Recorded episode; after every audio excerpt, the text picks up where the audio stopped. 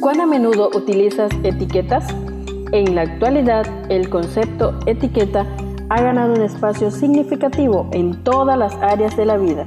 Las utilizamos para identificar, clasificar o valorar.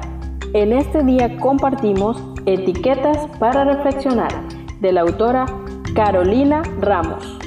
365 reflexiones agrupadas bajo 7 etiquetas. Querido joven, descubramos la etiqueta para hoy. Avanzamos en el tercer día de este mes y la clasificación para nuestro tema es Encuentros con Jesús, inspirados en San Lucas capítulo 8, verso 39. Vuelve a tu casa y cuenta todo lo que Dios ha hecho por ti. El título de nuestra reflexión es Los endemoniados Gadarenos. La piel estaba herida, el pelo desordenado, los ojos endemoniados, la lengua poseída. Nada de lo que quisiera hacer valía algo si alguien más gobernaba su voluntad. Pero en Jesús vieron a alguien que los podía salvar. El espectáculo era aterrador y triste, típico de un paisaje pintado por el enemigo, ensañado con la creación de Dios.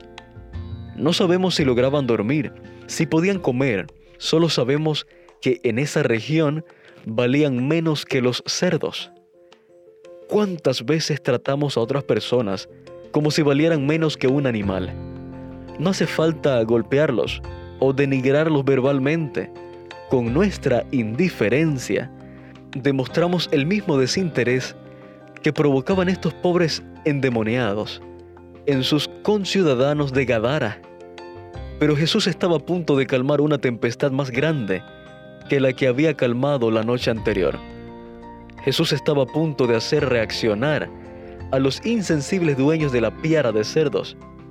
Los endemoniados ante la orden de Jesús quedaron sentados vestidos en su sano juicio, escuchándolo, pero la gente no se alegró.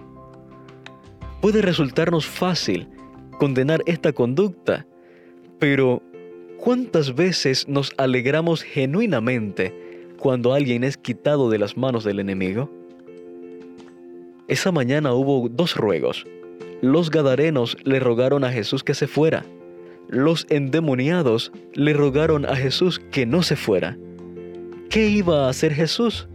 ¿A qué ruego atendería? Sabes, Él no fuerza su presencia a nadie y se marchó, pero no por eso. Desoyó el clamor de los recién restaurados hombres. Él sabía que al predicar y contar lo que Dios había hecho, estarían compartiendo su tarea y su misión.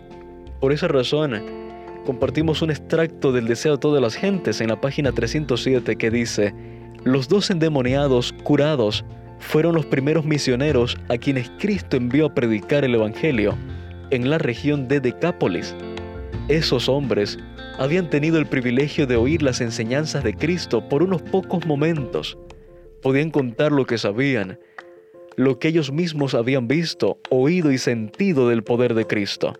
Esto es lo que pueda hacer cada uno cuyo corazón ha sido conmovido por la gracia de Dios. Querido joven, ¿cuál será tu clamor hoy? ¿Muestra tu vida evidencia de que Jesús te ha transformado? Que Dios te bendiga y pueda ser un instrumento para Cristo. Gracias por acompañarnos en la lectura de hoy. Esperamos que esta etiqueta te motive a caminar cada día con Dios. Te esperamos en nuestro próximo programa.